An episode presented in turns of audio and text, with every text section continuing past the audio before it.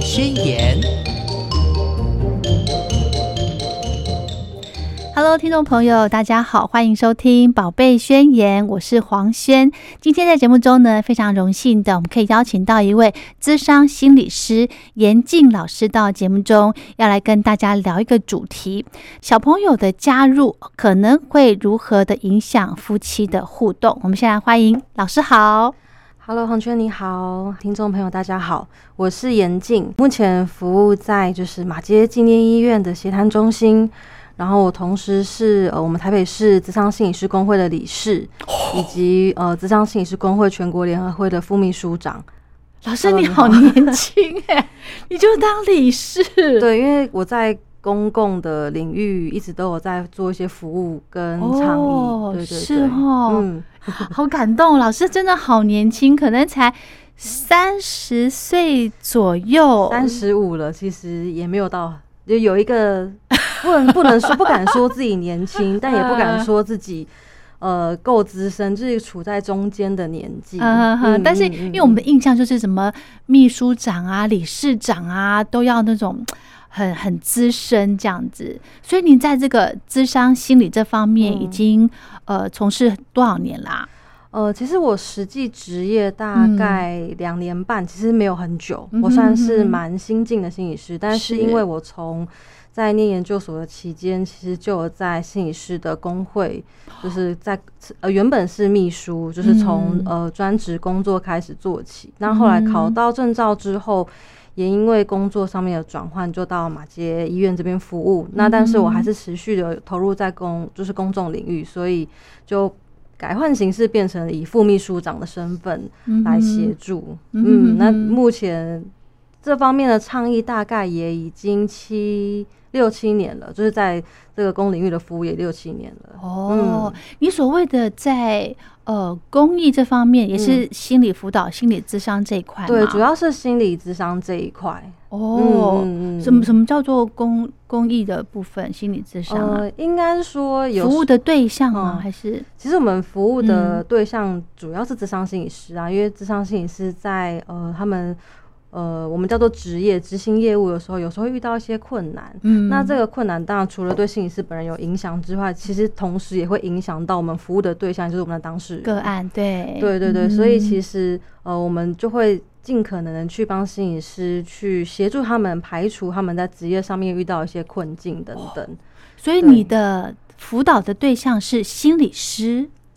呃，其实不是说辅导，而是我们很多时候是，比如说心理师表达他遇到某一个困难，我们就会去思考说，从政策面，？嗯，对，从政策面要怎么样帮忙他，然后或是比如说我们常常会做的就是跟嗯公部门的协商，嗯或者是一些呃法规的修改啊、倡议啊等等。嗯嗯嗯嗯，好，这个之后我们可能再从呃节目中再带大家多多的了解谢哈。谢。好。好，那今天我们要来聊这个主题，哎、其实我也蛮感兴趣的，就是嗯一个呃家庭这个成立之后呢，呃之后可能会有孩子的加入，对不对？那这个孩子加入真的是跟两人世界哦、呃真的是天壤之别。完全天壤之别，因为小孩出生之后，基本上大概就没有所谓的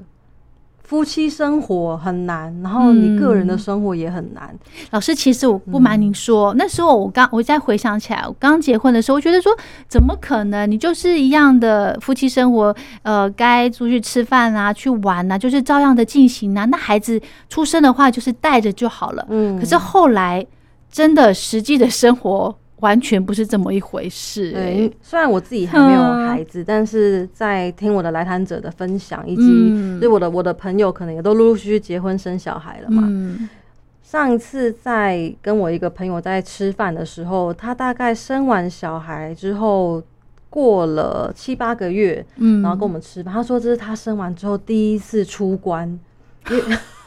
所以他之前在关在家里面几乎都关在家里，因为嗯他刚好遇到疫情，然后他们很担心，哦如果说自己跑出去或什么的，会害小朋友染疫。而且他那时候出门的时候，他先生还警告他说：“你最好小心一点。” 所以哎、这个小心 有好多意思哎、没错，所以就真的是一个就是压力很大的状况。嗯对就是我那个朋友，其实他过去在婚前是一个非常潇洒的人，嗯就是他与呃，就真的是到各国啊去服务，就是去旅游，然后去当地 long stay。嗯哦，对，好棒哦，对对，其实他的嗯生活是很独立的一个非常非常独立。对，嗯但是真的，我觉得这个就是，我觉得目前婚姻婚姻这个制度好像很好像常常就会是这样，就是只要进入婚姻制度之后，大家就会试着去符合那个框架，例如说，身为一个太太要怎么样，身为一个先生要怎么样。嗯，对，所以对我朋友来说，就是其实真的是非常非常大的一个转转变变哈、嗯不适应会不会？嗯，他有跟你谈过些什么吗？我觉得他们不是只有他啦，我觉得很多呃嗯来谈的人，无论是先生或者是太太，因为我们我们现在都是先以异性恋夫妻去做讨论，是，对我觉得都有或多或少都有很不适应的地方。嗯，对，因为其实真的要照顾个小孩是非常辛苦的，嗯，而且我我也我也有留意到，我觉得最近呃，其实蛮多小朋友是就是，当然也有可能是我我是做心理智商的嘛，所以今天嗯会前来想要寻求协助的，可能真的也都是有遇到一些困难的，嗯，所以可能我遇到很多都是小朋友，可能是高名额啊，就是那种哦。嗯、很需求很高的嗯。高需求宝宝，或者是嗯。有的就是可能呃需要早疗的协助等等。嗯那我觉得这个对于嗯家长来说，其实都是很辛苦的事情，压力很大，压力非常非常大。嗯真的耶。嗯。像我就回想我这个刚结婚的时候，诶、其实哦，你看哦，生一个孩子，嗯，对，生一个孩子，对，生一个孩子哦，就会有这么多的算磨合。对，没哦错，，呃，两个夫妻之间的磨合，那时候好像有人这么说，就是你生孩子之后，嗯。你真正的婚姻生活才开始，对吧？对，没错，没错，有这种说法，对不对？有有这种说法，而且那是生一个孩子的情况，就是嗯。有些人觉得，哎、我生一个，我觉得好像还可以照顾得来，然后就说，那我来生第二个，嗯。然，后发现哇，就是他的世界要崩解了。是哈，对。完全不是照自己想象的这样子，全不是，完全不是，嗯所以生一个嗯跟生一个以上其实就差很多。嗯，那我觉得那个生一个小孩之后，婚姻生活才开始，其实真的是非常非常实在，跟其实也非常非常冲突的一一件事情。嗯，对，因为我觉得有时候很多在呃两人世界相处的时候，很多事情啊，就是呃，可能也不见得需要沟通协商，有的时候就是我们大家彼此啊有一个默契啊，讨论一下就好了。对对，可是当小孩出生之后，很多很多的不同的呃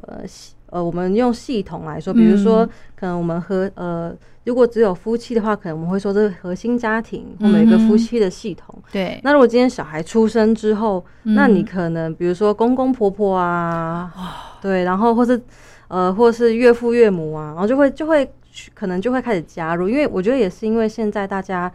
呃都要去工作，每个、嗯每个家庭几乎都是双薪家庭，是对，就是要去工作的情况下，小孩到底要谁顾？就是我觉得这个真的是一个问题，真的很困难。有的人会，有人会说啊，那就就是去给呃托育啊，嗯或是等等。可是又会担心说会不会，因为现在时不时也会听到一些虐儿案，对，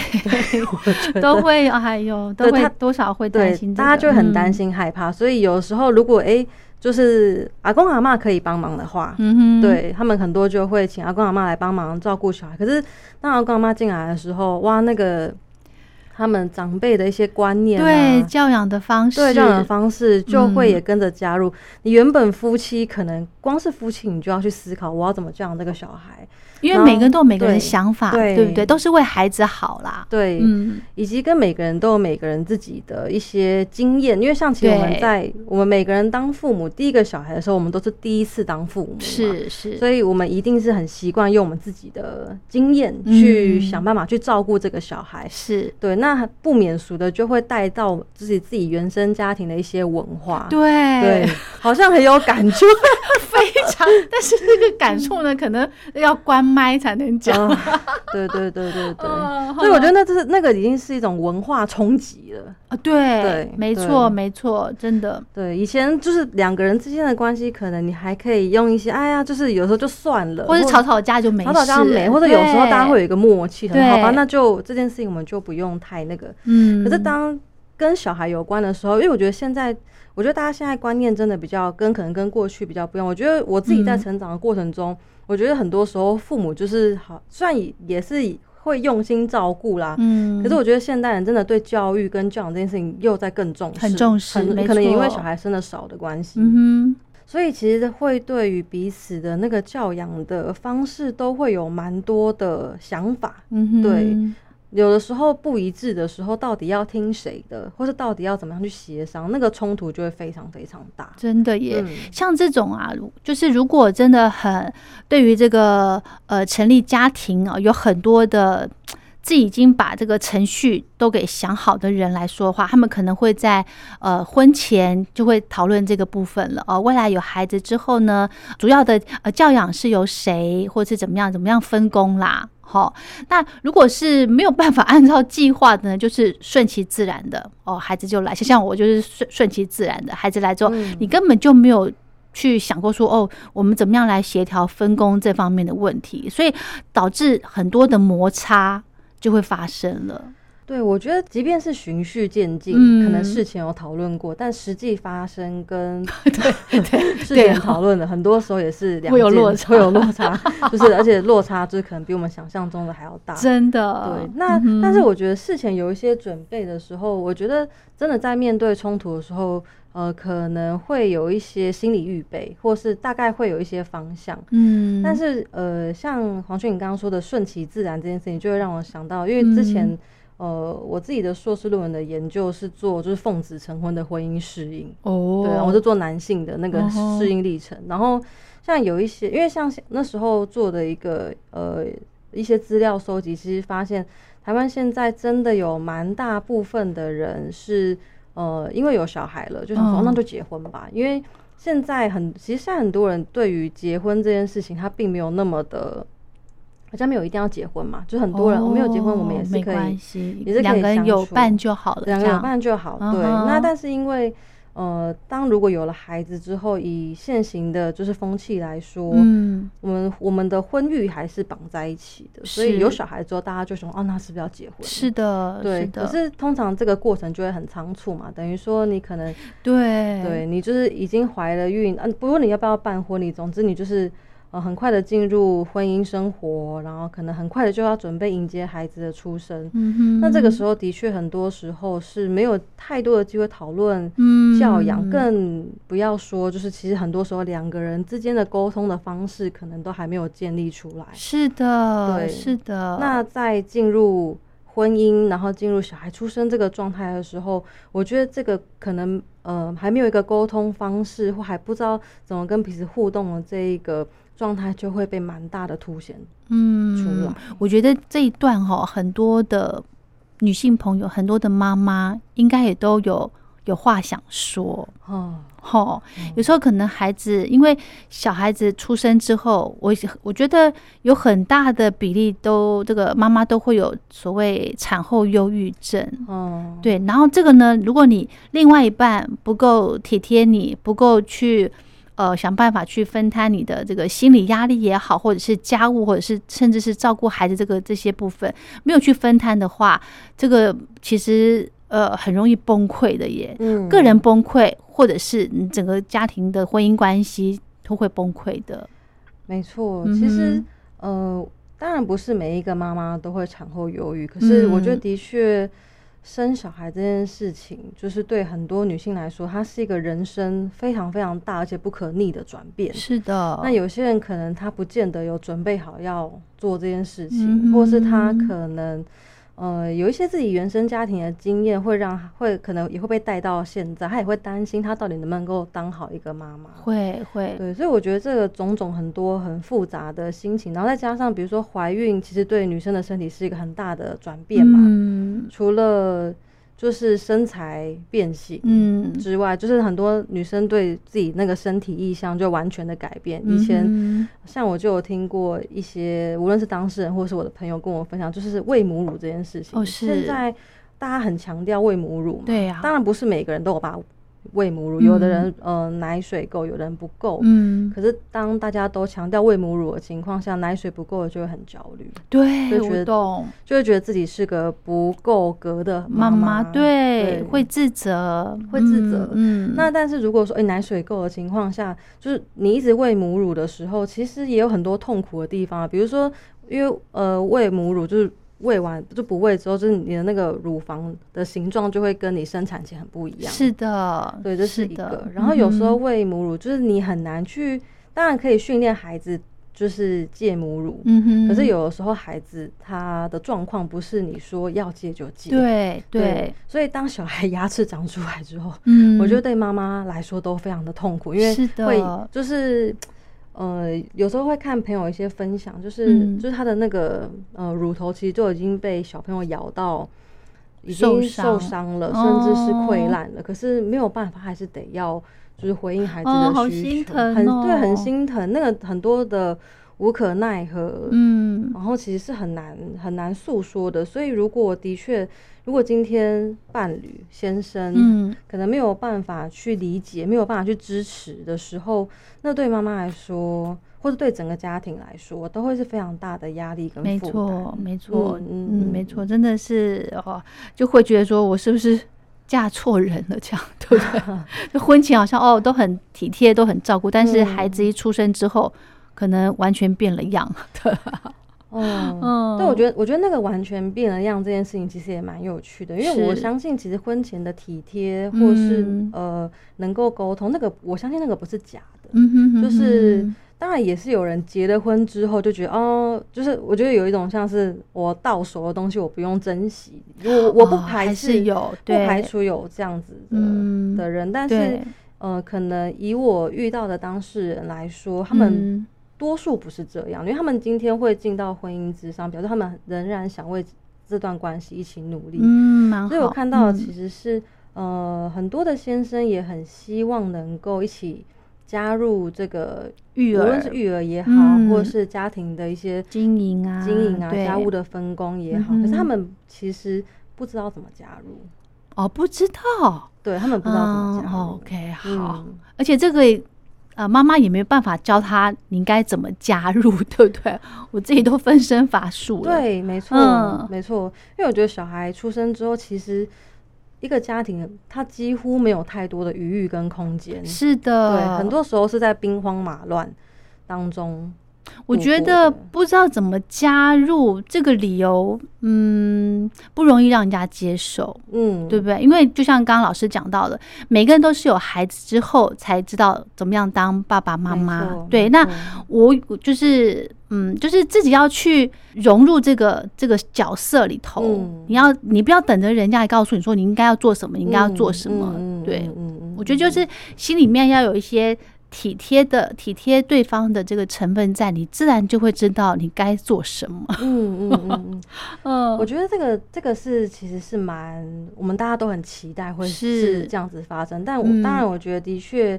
也有呃很多人的确可也能做到这件事情，嗯但我也有注意到，其实蛮多人是有这个心，但是不知道真的不知道怎么怎么对。做。因为我呃很多时候在呃，我觉得可能也因为现在大家强调喂母乳这件事情，其实很多时候小孩是很容易跟妈妈绑在一起。是。的，是的。那当然，我觉得爸爸其实有很多事情可以做，非常当然啊非常多事情可以做。嗯，比方说家事啊，嗯对不对？家里面打扫啊、清洁啊，甚至是呃煮三餐啊之类的，嗯很多事情啊。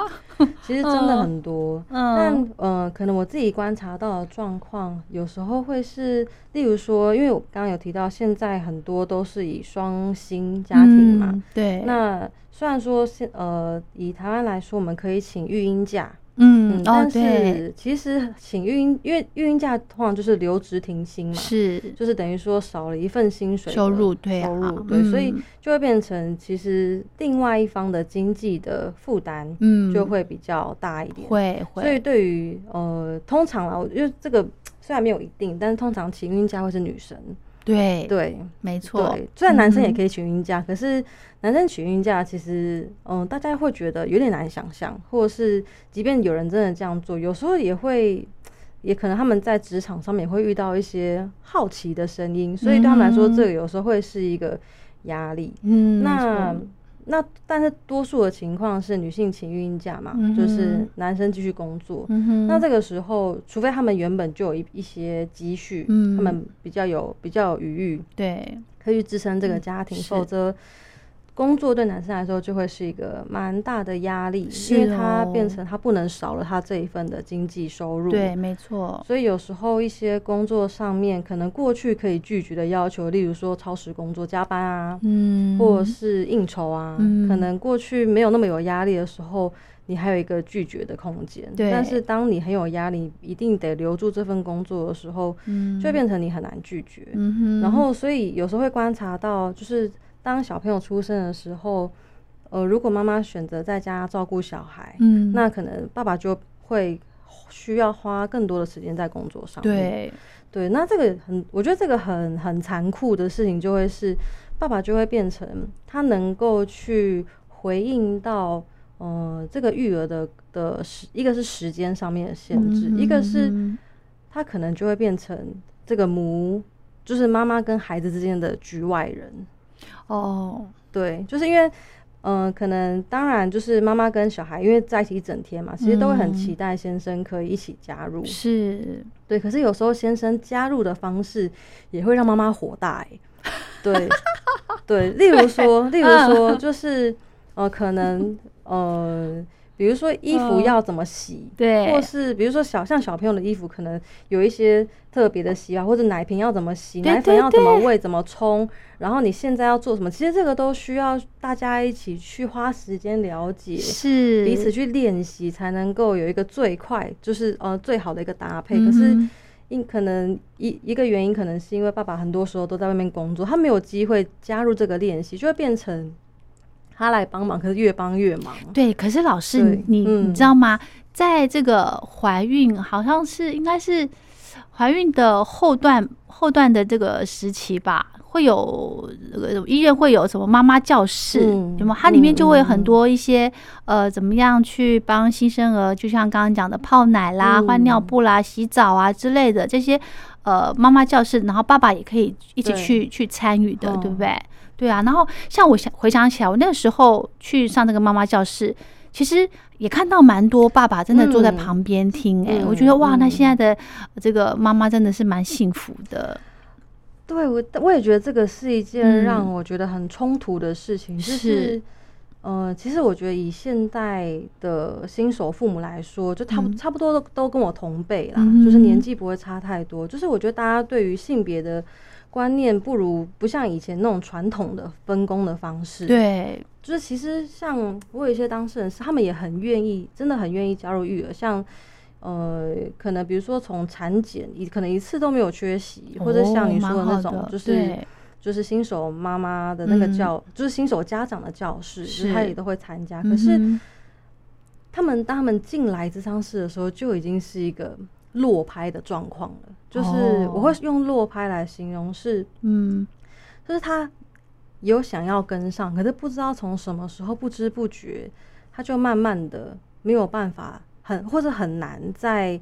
呃成为育儿的主力，就是。我们通常我们最的期待会是父母双方都可以是主力，嗯，就是对啊，这最好的，这是最好的。就是今天其中一方想休息的时候，另外一方可以马无上无。缝接轨上来，没错对没错嗯，但我注意到的事情是，即便很多人真的也是期待这样做，但最后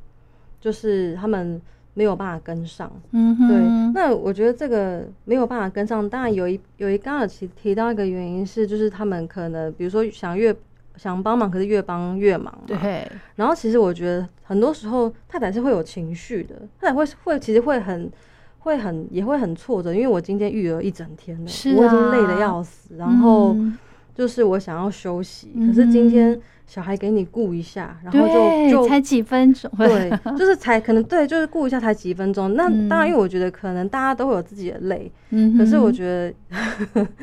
有时候就是真的在家育儿一整天之后，看到先就是如果说看到先生，好看，嗯，看到救星回来，其实可以帮忙的，分摊的，对对对。嗯可是我觉得，因为大家的状态都不一样嘛，是，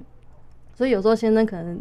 在育儿的时候，可能也是看起来很疲惫，或是可能一边抱小孩一边划手机等等。哦我觉得就是大家都会有一些情绪，或者会有一些摩擦。嗯，然后很多时候这样的一个冲突就会慢慢的产生，嗯会，对，会，然后有时候就会也因为这样子，就有的妈妈就会变成说啊，不想顾，那我自己来，会，对。因为不想要有还要再收拾另外一个残局这样子，对、嗯对，所以我觉得这个这样的一个状况，有时候就会让先生也会觉得，哦，好啊，你要顾那就你顾，就我我也可以，一方面是哦，就是那反正我也可以休息，哦，对，那一方面也会觉得，其实也会有一些挫折的感受。嗯嗯，就在我自己在听他们呃分享的过程中，因为我呃通常来找我的可能就会是夫妻一起来，嗯，蛮好的，对，嗯。嗯，那有时候他们也会呃，我们也会个别的去讨论一些他们自己的一些心路历程啊，一些状况等等。嗯就真的也会听到说，呃，例如说对呢很多男生来说，其实他们真的对于要怎么样当一个照顾孩子的爸爸，他们嗯很陌生。嗯。哦，他那个陌生是，就是他从小长大的经验里面，他的爸爸就是坐在客厅哦翘脚看电视、看报纸，嗯。然后呃，很他很他说他们很呃可能没有看过爸爸在厨房，嗯，或是甚至爸爸根本就不在家，因为都在工作等等。嗯，所以对他们来说，怎么样当一个呃可以一起育儿的爸神爸？神队友，哦，对他们，他嗯们很，他们做一个模糊的想象，可是他们不知道实际的做法。真的耶对！这样讲我就想起来，像我我公公我先生那边，真的我发现这个男生哦，好像都是，比方说用餐的时候啊，就是人都是在客厅，然后厨房都是女性在忙。对，可是我觉得这样子，嗯，没这样也没关系。但是你比方说你吃完饭之后之后，你是不是可以帮忙洗个碗呐、或者至少把碗拿到哎，那对对对对对，但是好像真的没有这样子也，不知道是不是嗯因为就是呃，嗯，就是男真的是男生女生的那个观念真的是很嗯。很明显的区别，嗯，就我觉得真的每一个家庭的那个嗯。文化的氛围真的都很不一样。是，对，但但是像我这边真的比较常听到的是，他们对于到底爸爸要怎么，可能可能有的爸爸会一起做家事，嗯。嗯，但是到底爸爸要怎么样一起参与育儿，其实这件事情对他们来说好模糊哦，所以他们其实。呃这个怎么教啊？嗯，所以他们很多时候也是也是一边摸索着学习，是啊，对，想办法试着怎么样去回应跟配合太太，支持，对对，支持嗯或配合。所以你看，他们他们的角度就会变成一个，哦、我原本期待我是一个主要的参与者，嗯，对，可是到最后他们，嗯，好像就会渐渐一直退，一直退，一直退。嗯，可能比较好的是退成一个我、支持的角色，嗯就是嗯我支持你，我辅助你，我我尽可能的协助你。嗯哼哼对，那个这个还算是好的。这样那对，这样已经好一些对，这样已经这样还算好的，但是嗯。有一些更、更退缩的是，他们可能就会觉得啊，好挫折，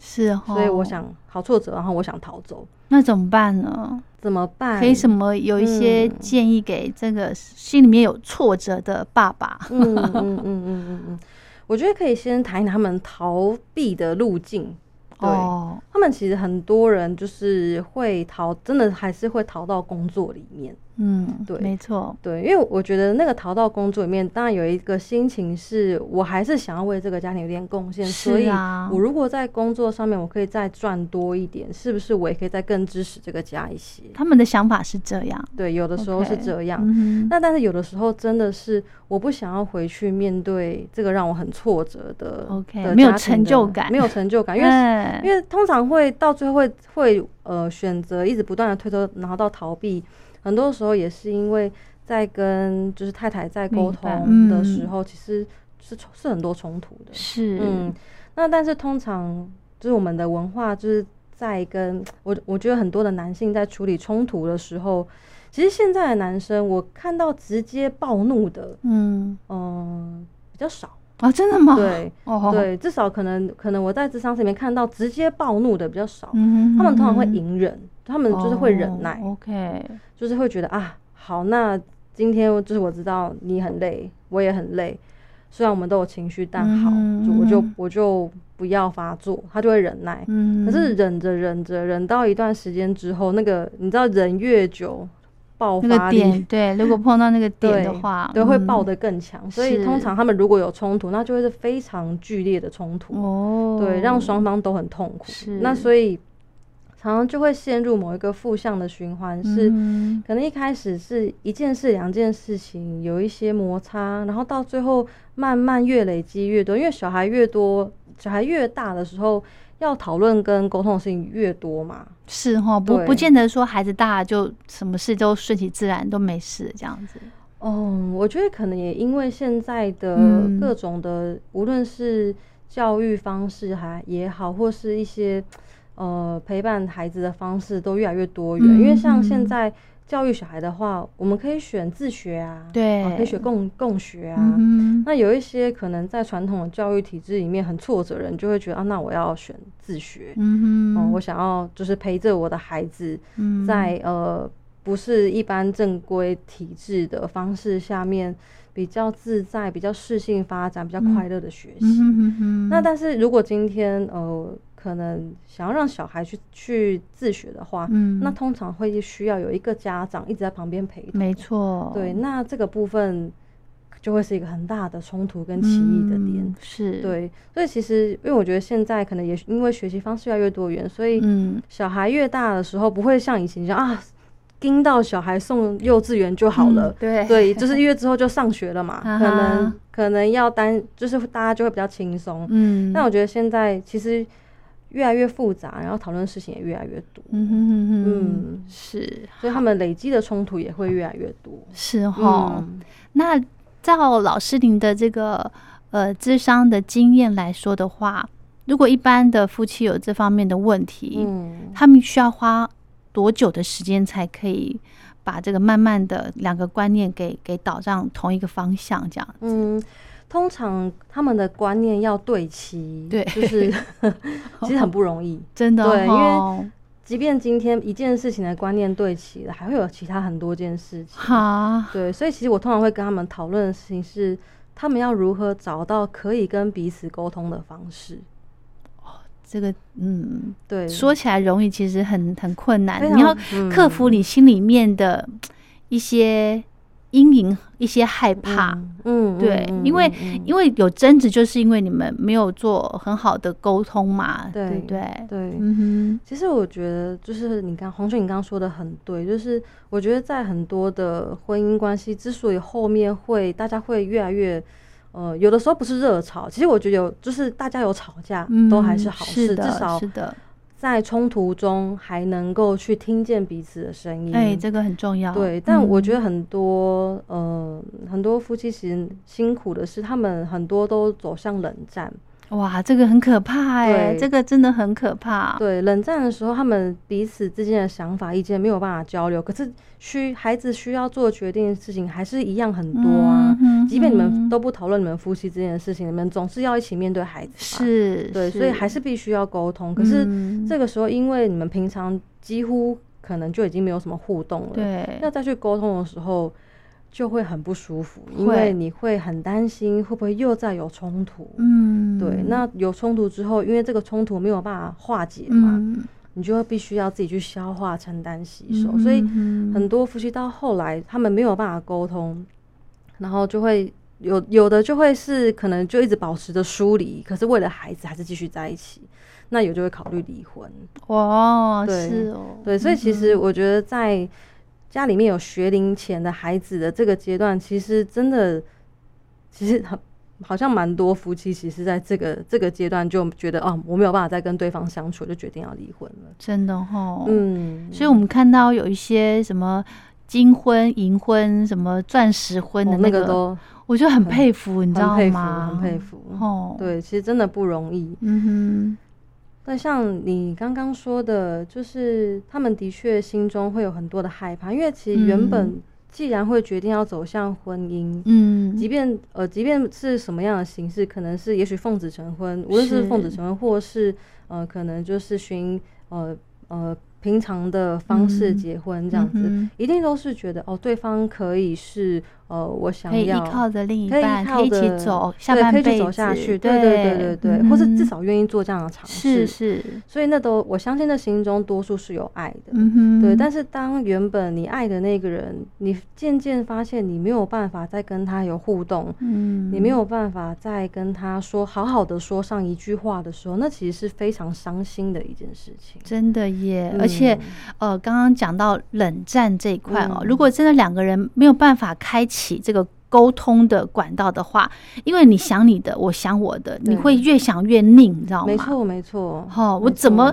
我甚至想到后面可能看你我就不顺眼了，你这个婚姻就会开始摇晃了耶，嗯，会很可嗯怕。嗯嗯嗯，像你刚刚描述的那个越想越拧，真的是，非常传神的一个形容，因为我们没有机会跟对方核对确认想法，所以我们就会依照我们自己的想象去，想象对。对，就去去思考，所以很多时候会、嗯。会越想那个会越想越越往糟的方向去，是的，对。是的，然后就会觉得啊，对方已经不再爱我了，已经不再重视我了，嗯。然后就会觉得嗯啊，那这个婚姻还有继续的必要吗？哦，对，就会常常会有这样的思考。但其嗯实我觉得这也很有趣，就是有时候你真的跟让夫妻双方一起坐在这商室里面的时候，其实在我听来，其实他们对对方都还是充满着爱的。嗯，对其实他们其实那那时候已经嗯冷静过一段时间了哈。对，即便已经是冷战对之后的状况，是很多时候其实还是还是有爱的，就是他们很嗯多的行为，无论是不是无无论可能是比如好像是冷战啊，或是可能嗯对对方来说，哎、你是不是都不理我，或是你这样做是不是要伤害我？可是其实，嗯在做出这个行为这个人来说，他很多时候其实出自于善意的。哦，对，像例如说，举一个例子来说，如果说今天伴侣双方在吵架的时候，嗯，可能其中一方就是不发一语的走掉，嗯，对，那另外一方可能就觉得说，哦，所以你现在连沟通都不想跟我沟通，他会自己这样想，对不对？对你是不是已经嗯不爱我了？是但对于这个走掉的人来说，他可能心里面想的是，啊，我如果继续待在现场，那我们两嗯个可能会越吵越凶，是对，那我们可能会呃不小心脱口说出很伤人的话，会，所以我决定在这个当下，我先回避，嗯避免更严重、更不可收拾的冲突。这其实是一个好方法，哎，对不对？对，这其实是避免一个后面的冲突，对没错，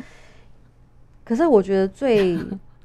就是造成他们就是这个关系之所以会这么紧张，原因是因为通常在这个离开之后，他们很难有机会再回去跟对方解释我当时为什么离开。OK，对，或者他们的关系可能已经紧张到我没有办法去讨论这些东西，也没有办法去分嗯享我背后的一些善意了。对，所以我觉得就会真的是双方就会越想越钻牛角尖，然后就会觉得啊，是不是这个婚姻就就算就了，算了，对对，就不要嗯让彼此那么辛苦啊什么的。嗯其实哦，真的嗯啦，我觉得再怎么大吵大闹哦，再怎么吵哈，真的千万千万不要去往说哦两个人分开就好啦，或是或是撂这种话哈。我觉得这个吵架这些都难免啦，真的是难免的。但是呢，我觉得嗯，只要可以找到。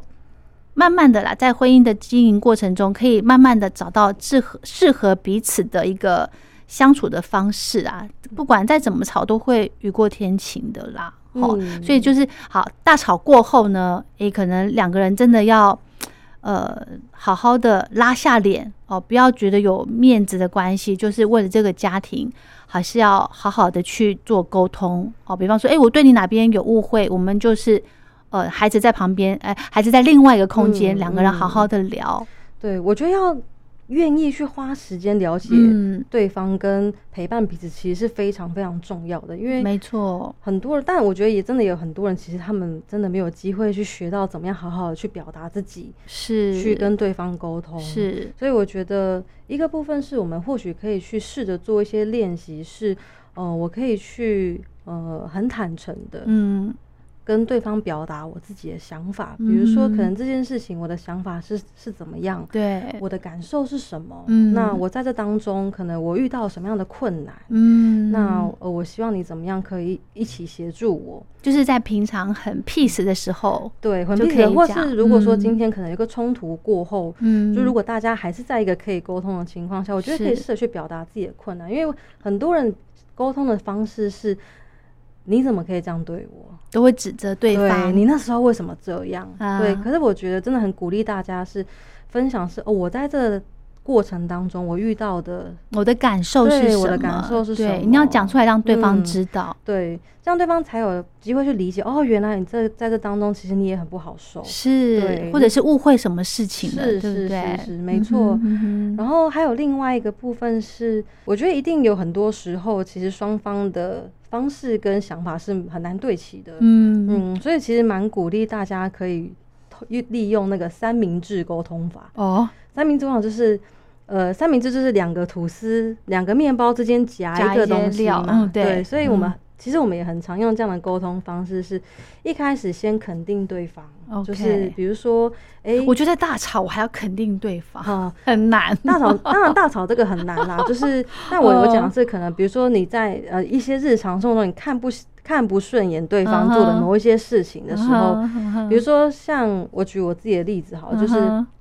比如说，因为我现在跟我的伴侣是同居的状态，嗯然后因为同居就有很多生活习惯的磨合，那我就很看不惯他每次洗碗的时候，那个厨余的渣渣都没有收干净。哦，对但少了这么一小步，对嗯，对，然后我就会跟他说：“哎、谢谢你洗，谢谢你愿意总是愿意洗碗，因为他都是就完全不用，就是不用你叫他，完全不用他因为他自自动自发的他是非常自动自发。啊，怎么这么好？嗯对对对，就是嗯、呃他就很他就是呃洗吃完饭之后，他就会自动去收拾啊，啊去清洁这样子，嗯可是总嗯。总是会漏了一步，是，我就会看，哎、那谢谢谢你去做这件事情。